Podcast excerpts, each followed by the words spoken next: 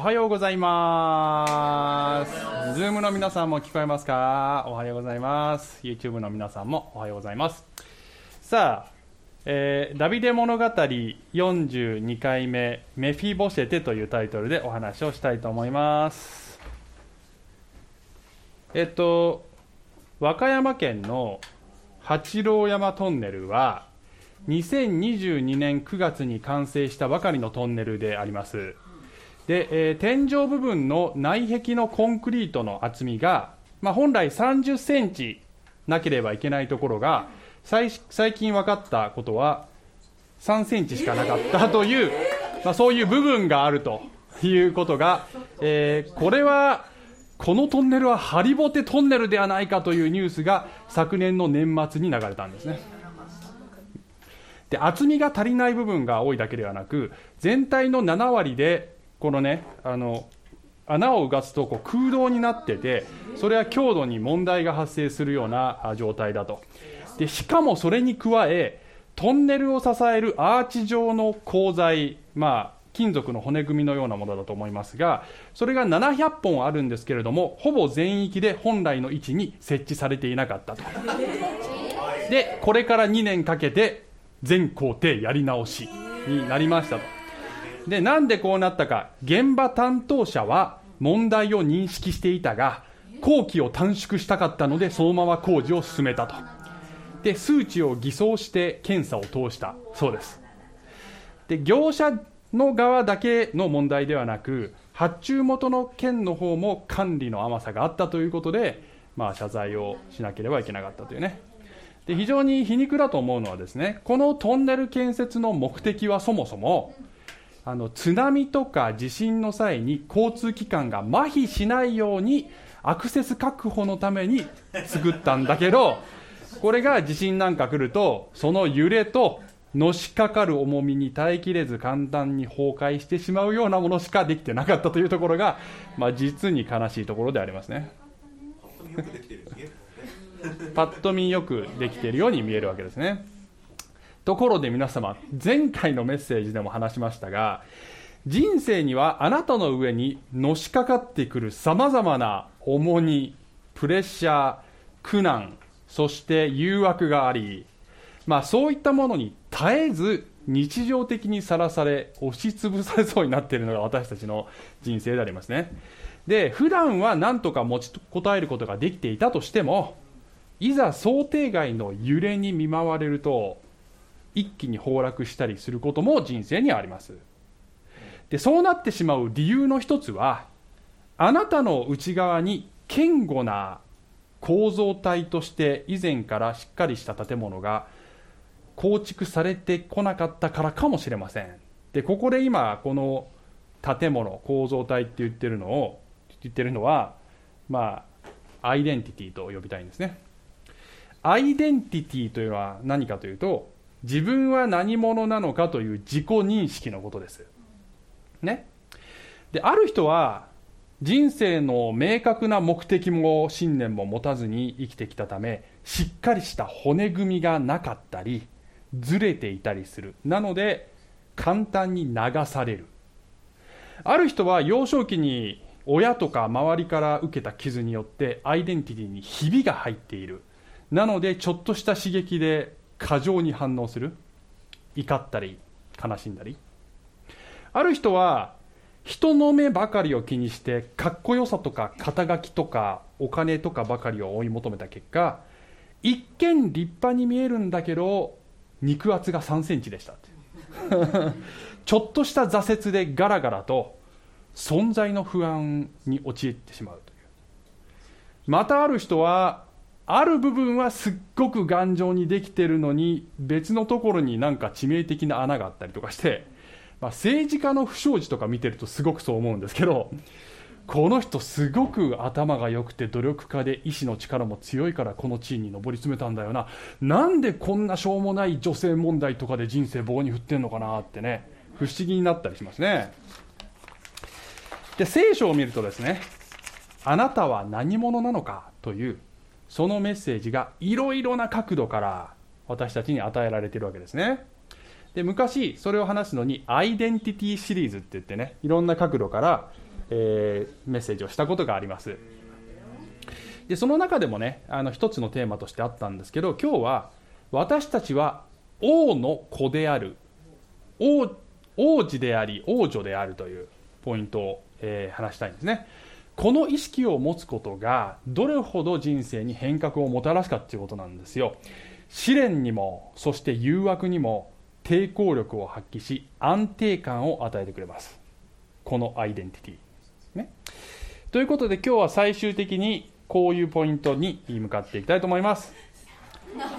王子王女のアイデンティティを身にすり込むという。なんですり込まなきゃいけないかというと今までのアイデンティティがもうすり込まれ済みなんですね。一旦それを壊して作り直す作業をしてほしいんですね。OK?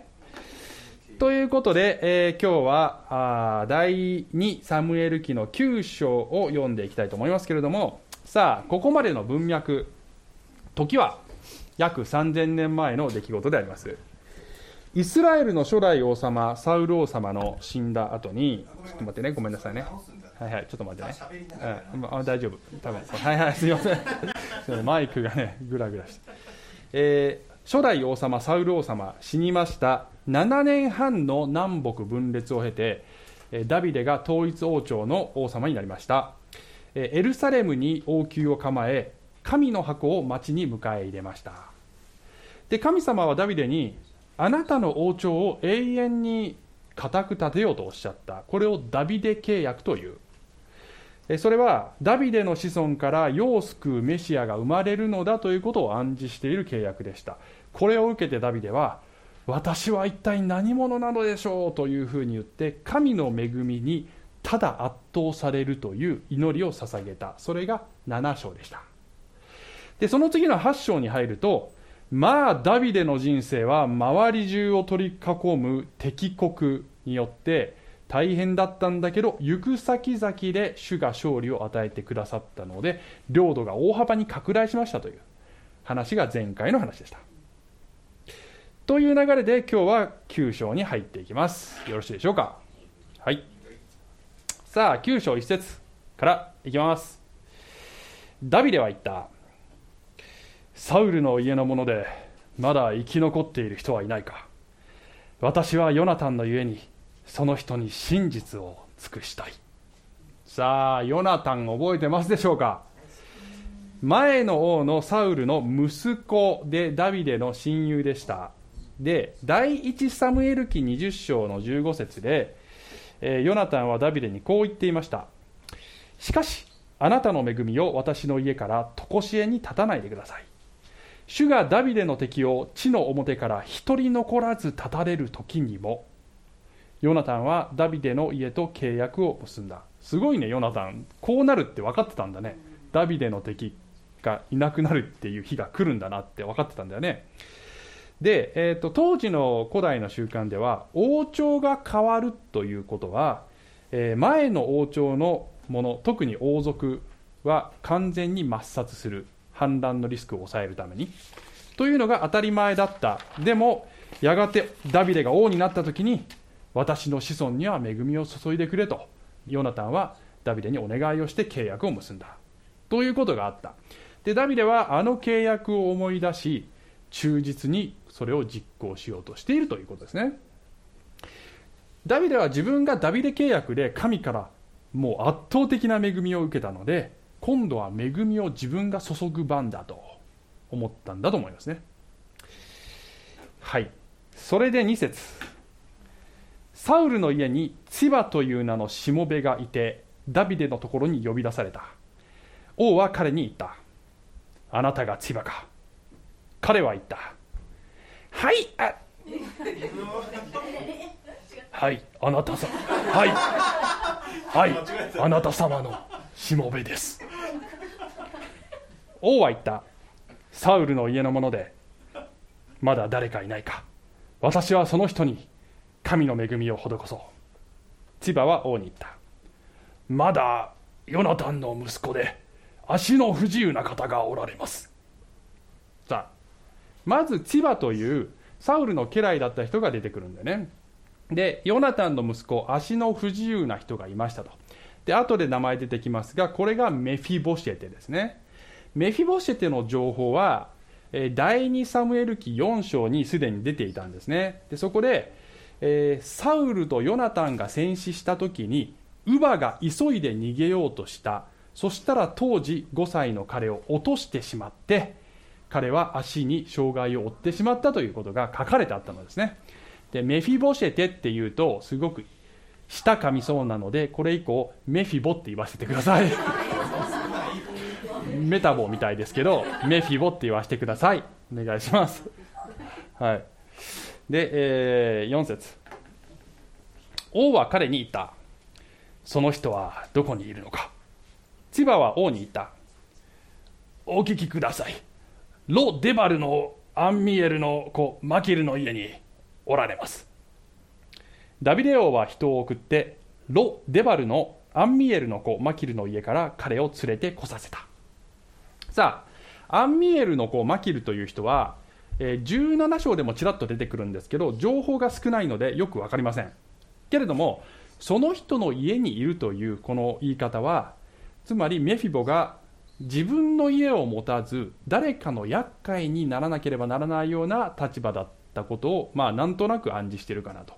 でおそらくメフィボがここまで全然出てこなかったのは隠れていたんだと思いますね。それは新しい王様に殺されるかもしれないでしょ。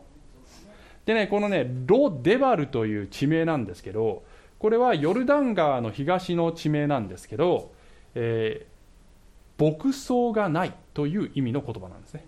牧草草ね。No pasture っていう意味なんだそうです。つまり非常に不毛な土地だったと。いうことが分かりますね。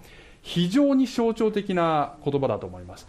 彼の今までの人生がいかに不毛であったかを物語っているかのような地名ですねこれはね。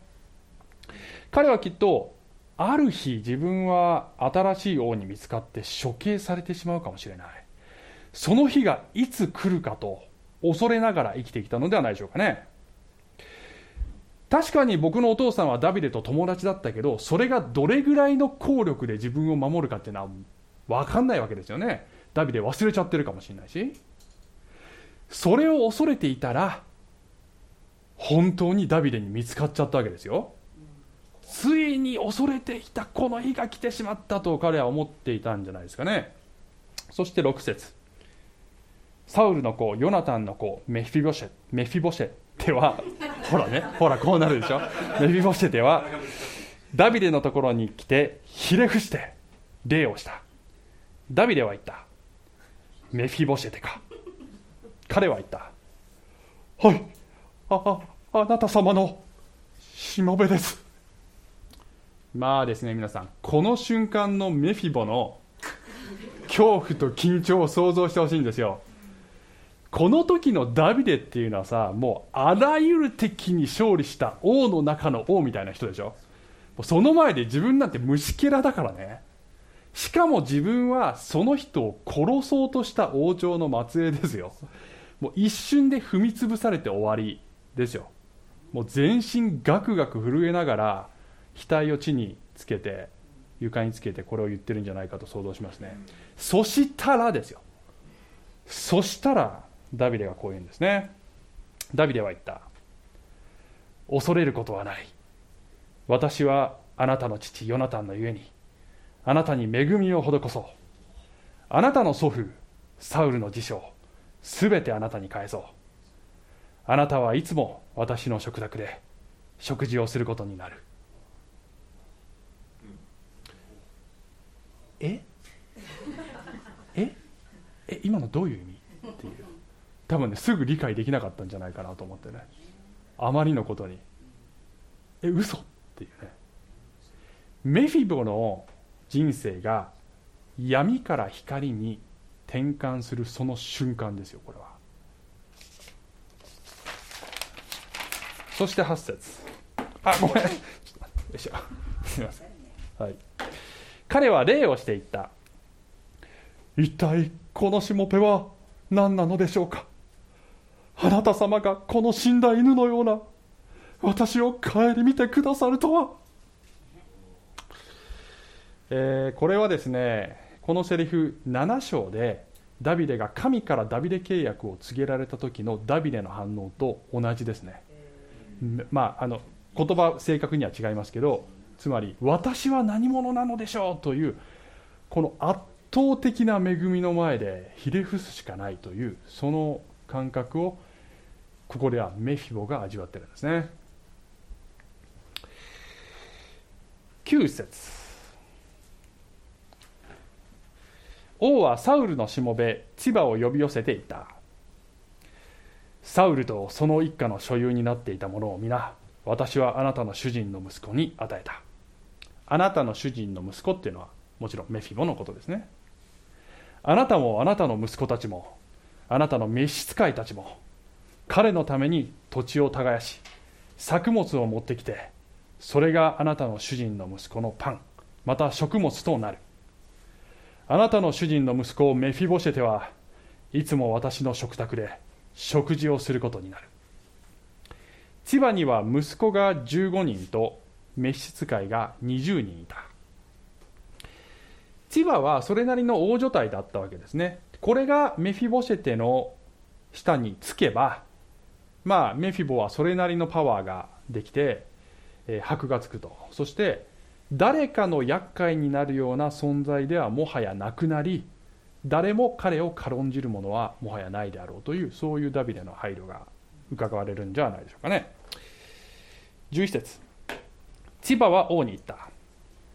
我が主王がこのしもべに申し付けられた通りにこのしもべはいたします。メフィボシェテは王の息子たちの一人のように王の食卓で食事をすることになった。まるで息子になった。ファミリーに迎え入れられたんですよね。まあ事実上養子にしたのと同じような扱いを彼は受けたというそういうニュアンスだと思います。で、えー、メフィボはサウルの辞書を返してもらったんですけどサウルの辞書っていうのはこの時点ではすでにダビデのものなんですよね。つまりダビデのものを受けるということはダビデから自分も相続をいただいたというふうに言ってもいいんじゃないでしょうかね。12節。メフィボシェテにはミカという名の小さな子がいた。千葉の家に住む者は皆メフィボシェテのしもべとなった。でこのですね息子のミカの長く子孫がそこからつながっていく系図が、えー、第一歴代史8章の34節に出てきます。はい、祝福されたその家系になっていったということが分かりますね。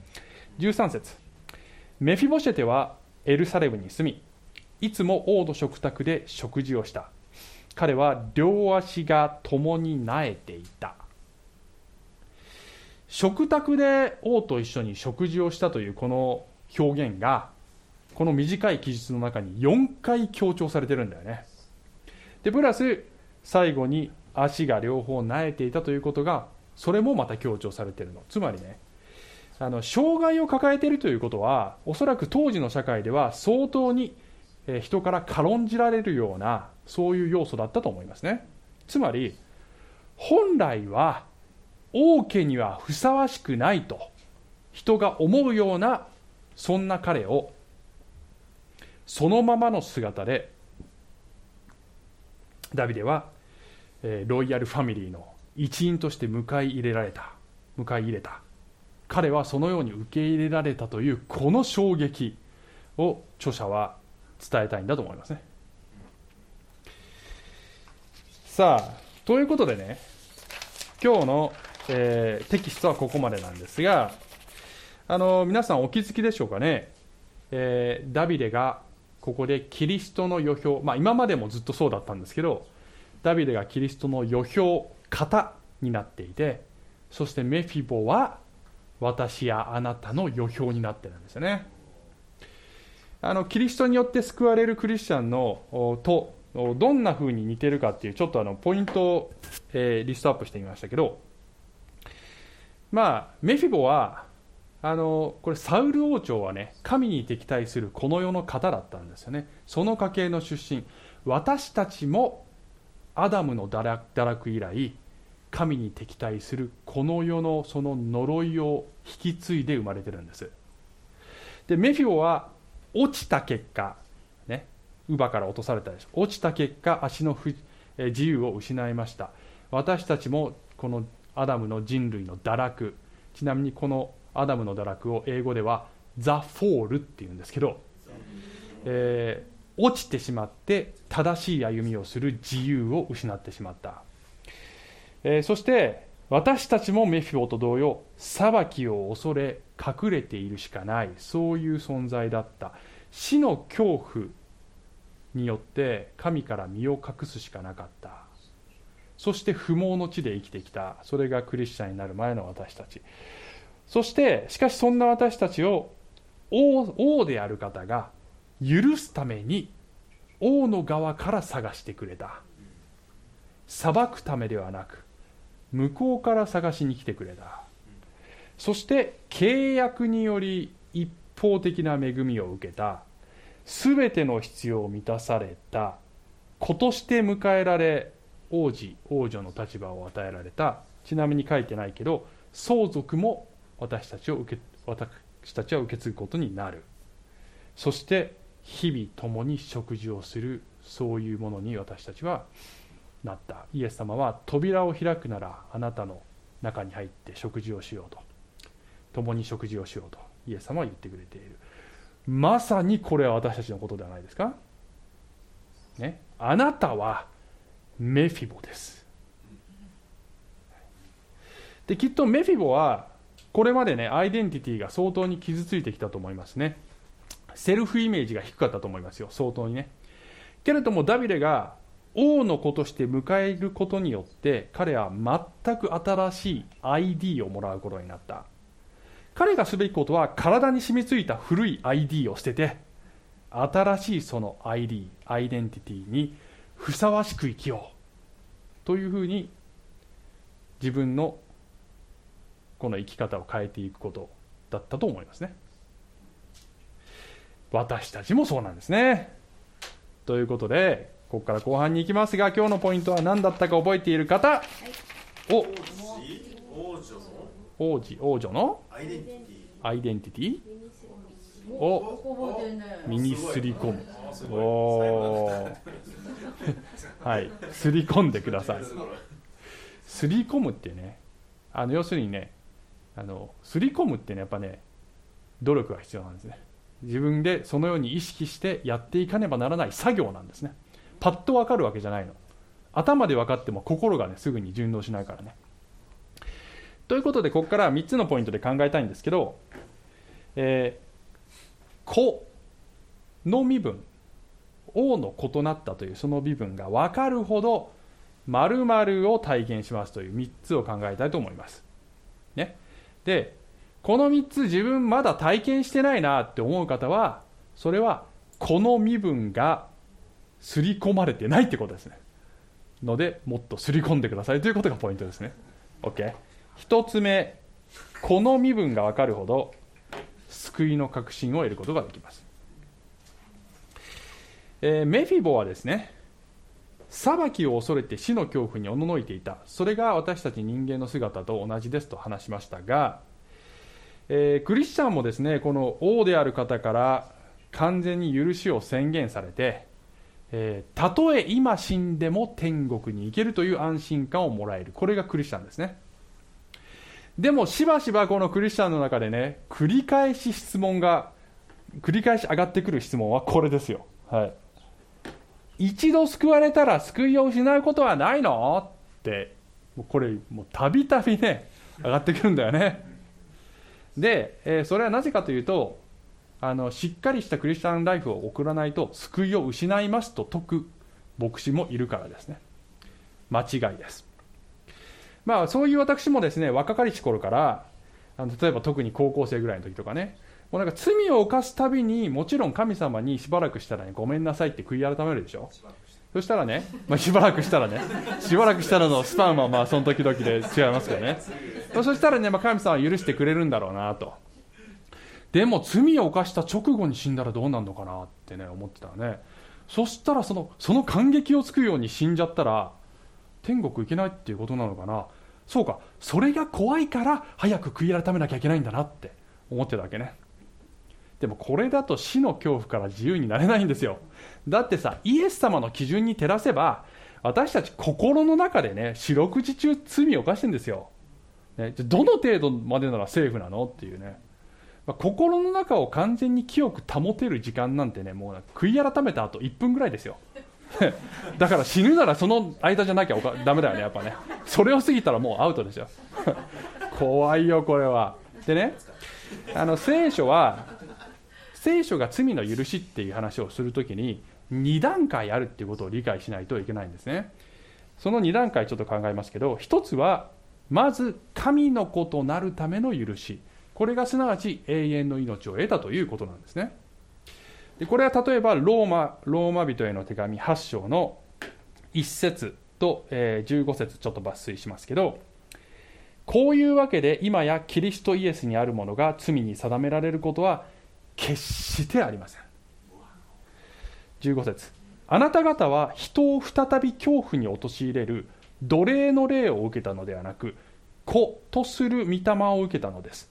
この御霊によって私たちはアバ父パパという意味ですね。と呼びます。ね。あの私たちはかつては孤児でありそして奴隷だった。サタンの奴隷でありこの世の奴隷であり死の奴隷だった。罪の奴隷だった。いろんなものの奴隷だった。でもあなたはことされたんですよ。このこの身分の凄さ分かるっていう。これが聖書が言っている永遠の命なんですね。許しの第一段階だけどもう一つあるわけ。二つ目は健全な親子関係のための許しなんですね。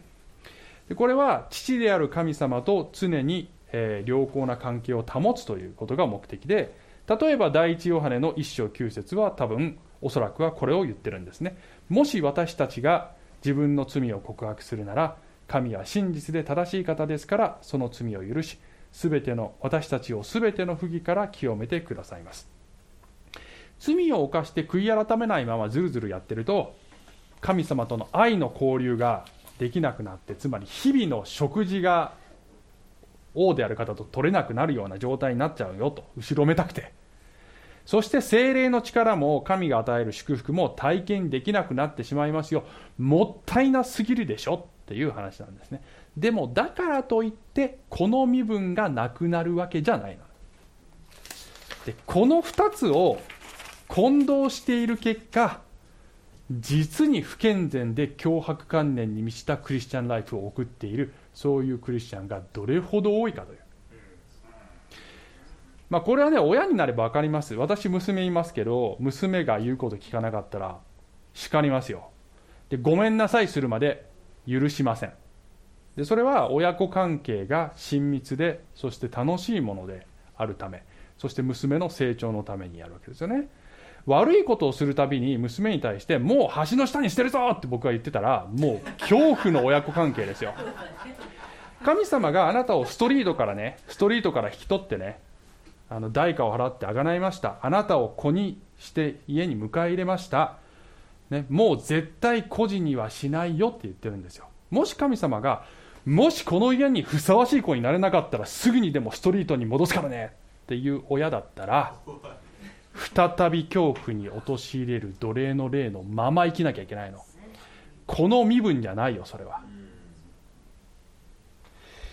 いくら失敗してももはや究極の失格はもうないんだというねことを知ることで、えこのこの身分の凄さが分かる。そしてそれが分かるほど救いの確信を得て死の恐怖から解放されることができる。それが1つ目、はい、2つ目。この身分が分かるほど立法からの自由を得ることができますと。立法からの自由ですね。立法というのは神に受け入れられるための完璧な基準のことですよね。あなたがその基準を満たせたから子供にしてもらえたんでしたっけ？そうではありません。ただ恵みによって救われたのですと言ってますよね。メフィボはどうやってロイヤルファミリーに受け入れられたんでしたっけ？立派だったから優秀だったから金持ちだったから美しかったから。No 彼は王家に迎え入れられるための迎え入れられるための資格を証明する必要がなかったんだよね。なぜならただ契約に基づいて受け入れられたからです。私たちもイエス様との契約に基づいて子とされるんですね。その契約というのは御子イエスの血があらゆる私たちの不健不完全さを完全にカバーしてくれて私たちを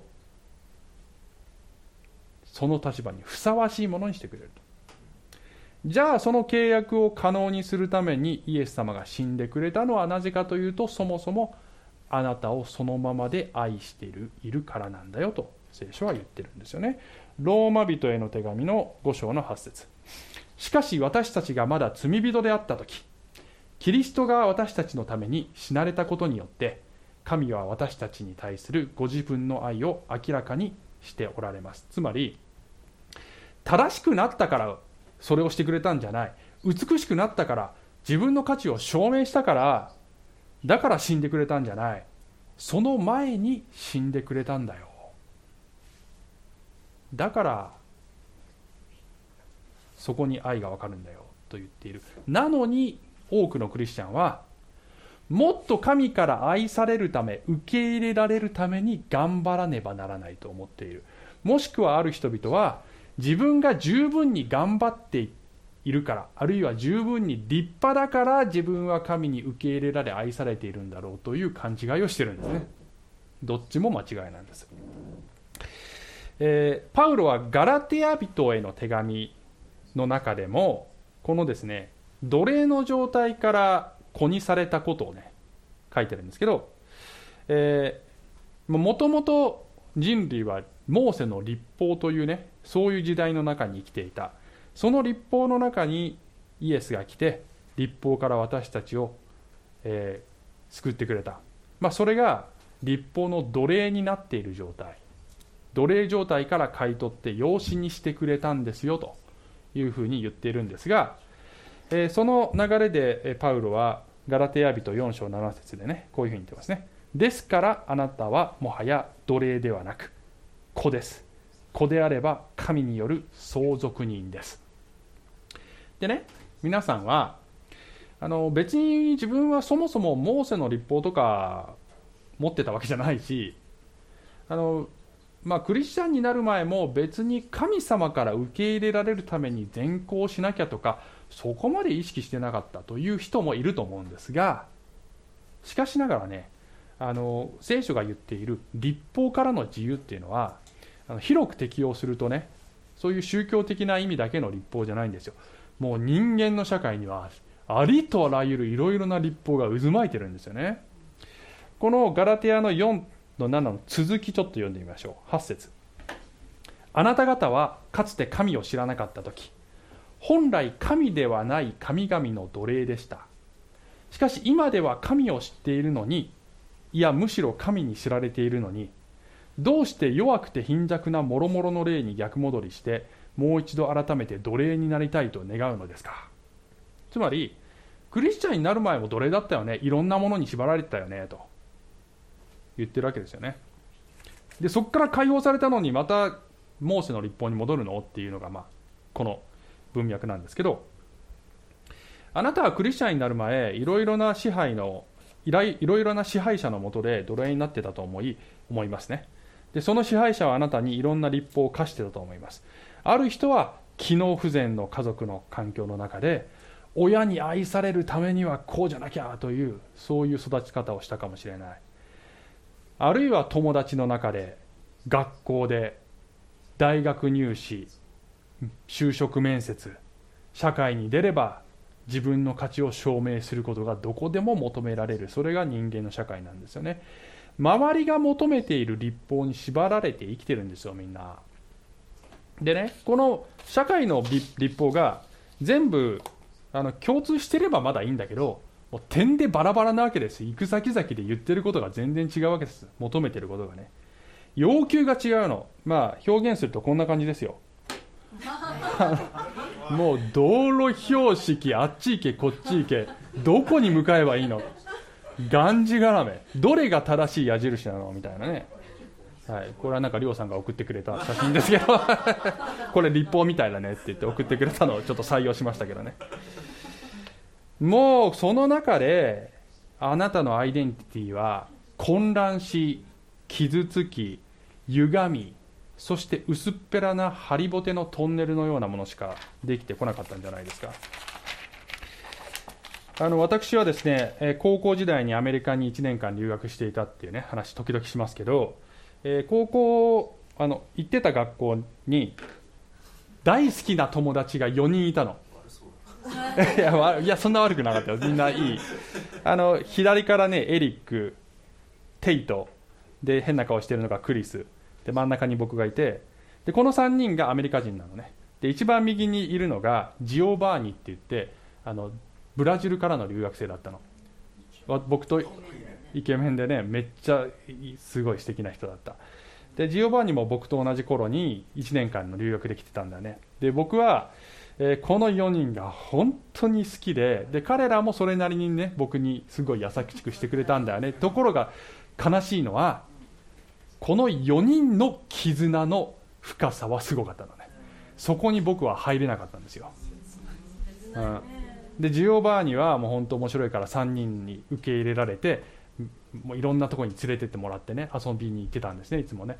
僕も誘ってほしかったんだけどなかなか誘われなかったんでね。学校では仲良くしてくれたんだけどね。でねこの仲間に入りたいなってずっと思ってたの1年間そしたらねある時彼らがあの2泊3日のカヌーキャンプに行くって言ってね。あの前メッセージでカヌーキャンプの話しましたけどあれは留学団体のカヌーキャンプで別の話なんですけどあの彼らがカヌーキャンプに行くって言ってその直前にブラジル人のジオバーニが足を怪我して行けなくなった。代わりに僕が誘われたんですね。で僕はああ補欠の補充だなって分かったけどそれでも嬉しかったんだよね、うん、誘ってくれたと思って。それでねカヌーのキャンプにねこうやってあの行ったんですよね。で、えっと、途中でねこういう絶壁のなんか崖みたいなところがあってで、えー、あのあのねロッククライミングをしようっていうことになったのね。でこのね水のところのロッククライミングじゃなくて一回陸に上がって切り立った崖をみんなで登ろうっていうことになったの。で、えっと、そこは下が水じゃなくて岩地の地面でであの命綱なしで 10, 10メートル以上ロッククライミングをしようってことになってもうアメリカ人のティーンエイジャーのすることといったらクレイジーとしか言いようがないよね。で僕はねあのこれはマジで危ないって思ったんだけどやるしかなかったんだ。だって仲間に入りたいもん。仲間に入りたいもんね。で2人が先に上がって僕は3番目でねこう登っていってもう途中でこう岩がせり出してめっちゃ危ないところがあってそれ以上先に進むと相当無理しないとここ越えれないっていうポイントとかねあるわけですよ。あのあれですよ。ミッションインポッシブル2のトム・クルーズですよ。知ってる人しか分かんないけど、ね、でももうこれこれすっごいここ危ないなと思ってね。でもこれあのやるしかないと思ってすっごい無理してそこをなんとか越えてもう数ミリずれてたら落ちて死んでてもおかしくないっていうぐらいのところを越えなんとか上まで頂上までたどり着いたんですよね。で上に着いたら2人がね「あのおお高橋ナイス」とかって言ってくれたんですけどまあ今思い出してもゾッとするほどほどの愚かさですよ。でさ必死になって上に登ってみてさ下を見てみると一番運動神経がいいはずのテイトが「あごめん俺ちょっと無理だった。あっちから回っていくね。それありだったの？っ て早く言ってくれよ。みたいな。思いましたね。テイトは仲間の前で虚勢を張る必要がなかったんだよね。でも僕は受け入れられるために命張らなきゃいけなかったんだよね。でねこれはね私だけではなく人は受け入れられるということのためには理に合わない愚かな行動をたくさんするんですね。皆さんも友達の仲間に入るために全然好きでもないファッションをして好きでもない買い物にお金を使って好きでもない友達とつるんで好きでもない人と結婚してやりたくもない仕事をやって自分を偽ることも時には犯罪を犯すこともそして必要であれば命かけることすら人はするんですよ。受け入れられたいというその一心でね。でもどんなこの世の人間から受け入れられるよりも宇宙の創造主があなたを何の証明も要求せずにすでに愛してファミリーとして迎えてくれたというそのことを知るほどにこの世のあらゆる立法から解放されて自由になることができる。そしてそれまで吹き込まれてきたたくさんの嘘のアイデンティティ。それは親から来たかもしれない友人かもしれない。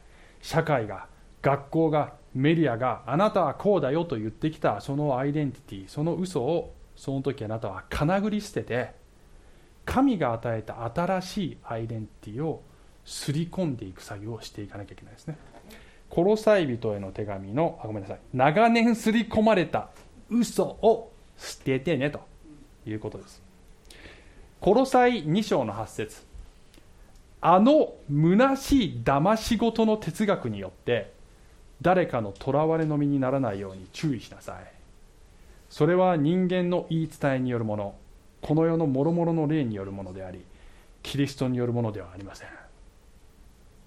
というのが2つ目のポイントです、はい、3つ目。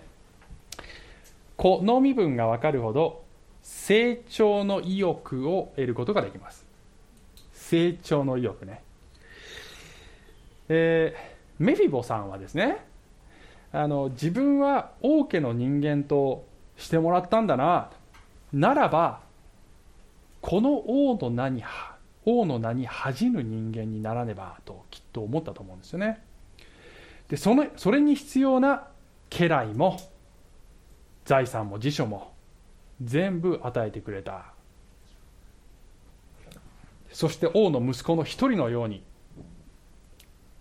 周りの全ての人の前でダビデは宣言してくれている。この恵みを注いでくれた王様がどれほど素晴らしい方かということを体現するような生き方をしたいときっと彼は思ったと私は思いますね。エペソビトへの手紙の一章五節にこう書いてあるんです。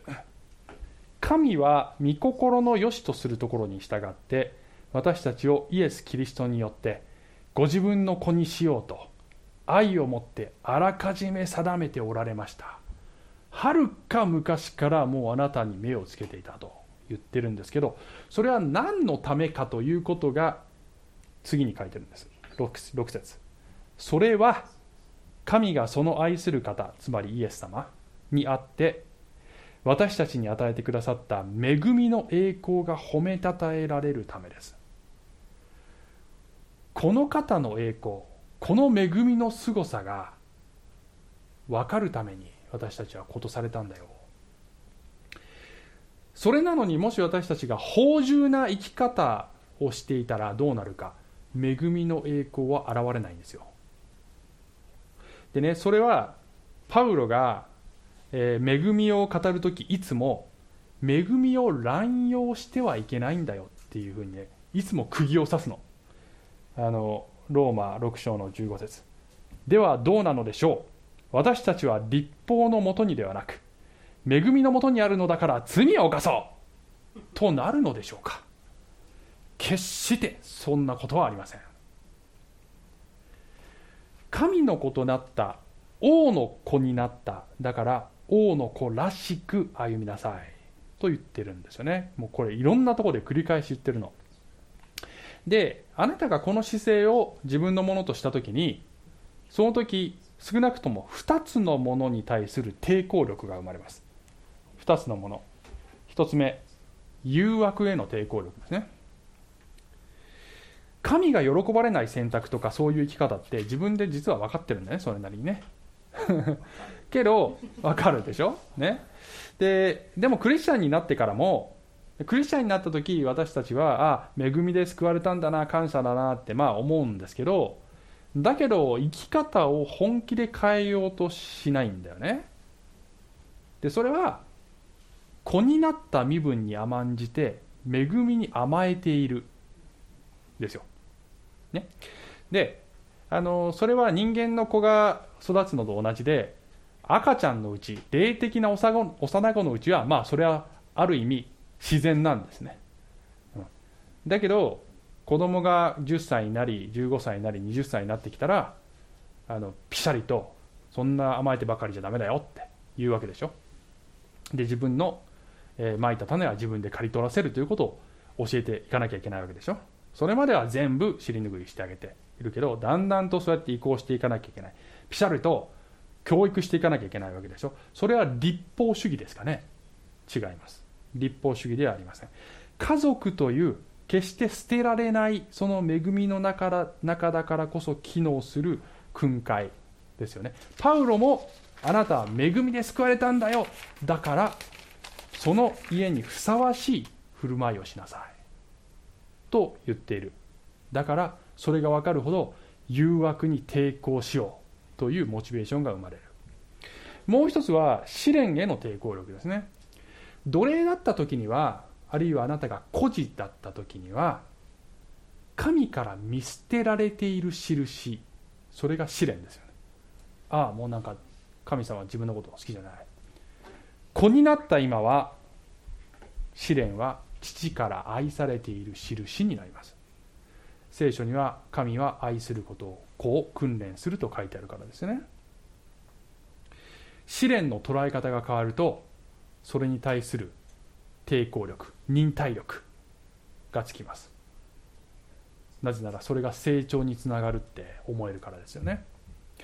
このようにあなたにのしかかってくる誘惑にもそして試練にもその重みがどんなものであれ崩落しないそういうしっかりした建物があなたの中に育っているかどうかそしてそれを育てようという意欲があるかそのことによって王の恵みの栄光が褒めたたえられるようにという気持ちがあるかどうかそれがないのであればそれは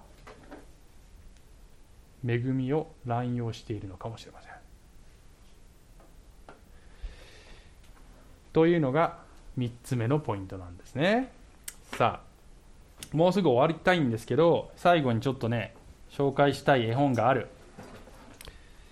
えー日本語では熊野コールテン君という絵本でもともと英語のねコージュロイコージロイっていうコージュロイというドン・フリーマンという人が書いた1968年の絵絵本です。実はオリーブ協会で9年前に劇にしました、はい、自分で恥ずかしくてもう見れない。でも YouTube で見れるからまあ興味があったらどうぞ。はい。はい、いやもうちょっとね恥ずかしいけどね。まあ劇化したんですよね。でこれはね皆さんもう私はここに込められているこのねこれは贖いのストーリーなんですよ。そういう目で見なかったら誰も気づかないんですけどその目で福音的な要素をこの中に汲み取りながら読むと私はこれ何度読んでも泣かずに読めない。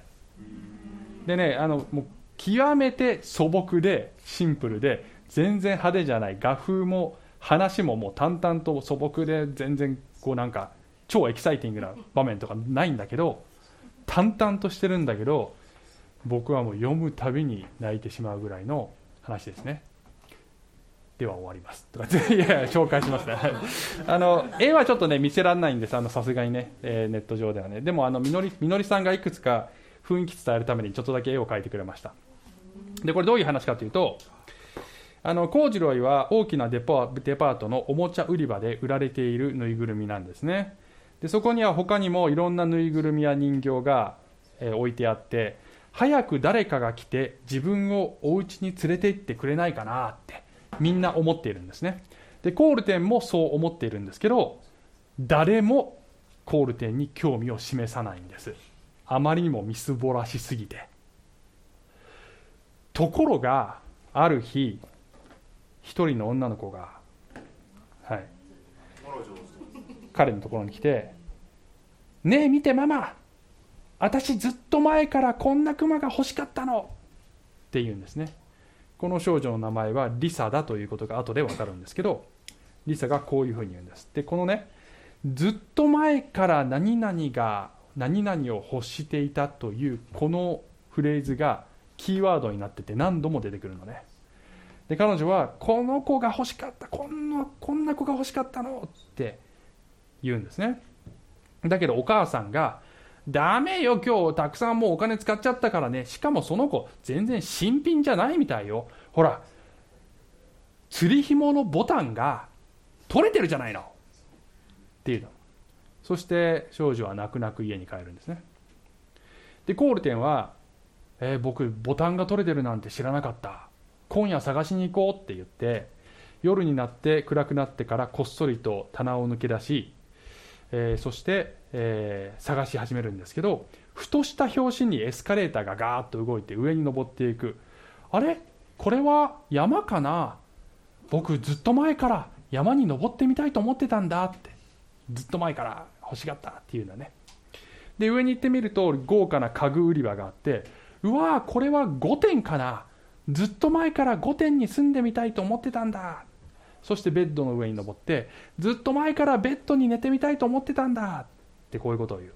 でベッドのマットレスについているボタンを見てあ僕のボタンだって思って取ろうとするんだけど紐づいてるから取れないであの表紙で落っこちてランプがバタンと倒れてしまうんですね。でその音を聞きつけて見回りのガードマンがやってきてえこんなとこにクマがって言って元の棚に戻すんです。でその夜はそれで終わりなんですが次の朝コーディロイがすいませんコールテンが起きてみると目の前にリサがいるんですね。でリサは家に帰って貯金箱のお金を調べてみたらちょうどあなたが買えるだけの金額があったの。それで買いに来たのというんです。そして、えー、店員がですね箱に入れましょうかっていうのも聞かずいやいいですと言って腕に抱いてコール店を家に連れて帰るんですね。そして大喜びでアパートの階段を4階まで駆け上がりそして部屋に行ってみればそこには女の子の素敵な部屋があるんだけどそれはそのデパートで見た5点のような豪華なものでは全くないんだけどだけどそのリサのベッドの隣にコールテン用の小さいベッドがもうすでに用意されているんですね。そしてコールテンはこれがお家ホームなんだね。ずっと前からホームお家に住んでみたいって思ってたんだ。っていうんですね。でこのリサはですねこういうふうに言うんです私あなたのことこのままでも好きだけどでも紐がずり落ちてくるのは気持ち悪いでしょ？と言ってこの胸のボタンを繕ってくれると。で最後のページだけちょっと読みますけどね。最後に友達ってきっと君のような人のことだね。とコールテン君は言いました。僕ずっと前から友達が欲しいなって思ってたんだ。私もよ。リサはそう言ってコールテン君をぎゅっと抱きしめました。という話なんです、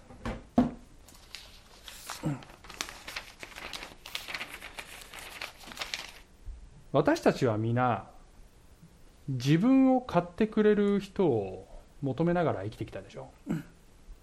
そして買ってもらうためにはもっと素敵な自分にならなければならない。ああこんな欠点があるから誰も買ってくれないんだ。そのように思って欠けたボタンを探す旅に出る。それが人生ではないですかね。でその過程であそうだこれがずっと欲しかったんだっていうふうに一時的には心の空洞を埋めてくれるそういうものをいくつも発見するんだけどそれは本当の答えではないんだよ。でもそんなある日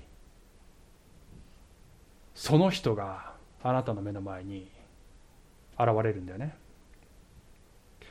あなたは周りには自分よりも立派でもっと美しくてもっと善良なそんな人たちそんな人形たちに囲まれて誰もあなたには気づかない誰にも気づかれないそんなあなたのもとにその人はまっすぐ駆け寄ってきてずっと君を探していたんだ。全財産はたいて君を買うためにここに来たんだよ。って言ってくれる。嘘でしょ。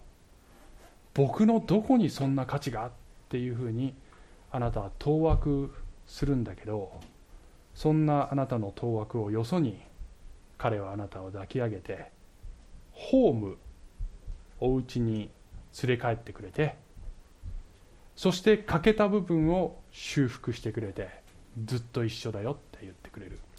その時あなたは初めて気づくんです。自分がずっと欲しかったのはこれだったんだなというふうに思うんですね。その時からあなたは新しい自分のアイデンティティをまとって生き始めることができるんです。はいお祈りします。愛する天のお父さんありがとうございます。あなたをお父さんと呼べるこの恵みはこの恵みは当たり前ではありませんでした。あなたは私に価値を認め何の証明も求めずにファミリーに迎え入れてくれました。どうぞあなたの子としてあなたの素晴らしさを表すような生き方をするその力を今日も明日もお与えください。お願いします。イエス様のお名前によってお祈りします。アーメン。小淵沢オリーブ教会には聖書の言葉を多くの人に届けるためのさまざまなビジョンがあります。あなたもこの働きに参加してみませんか？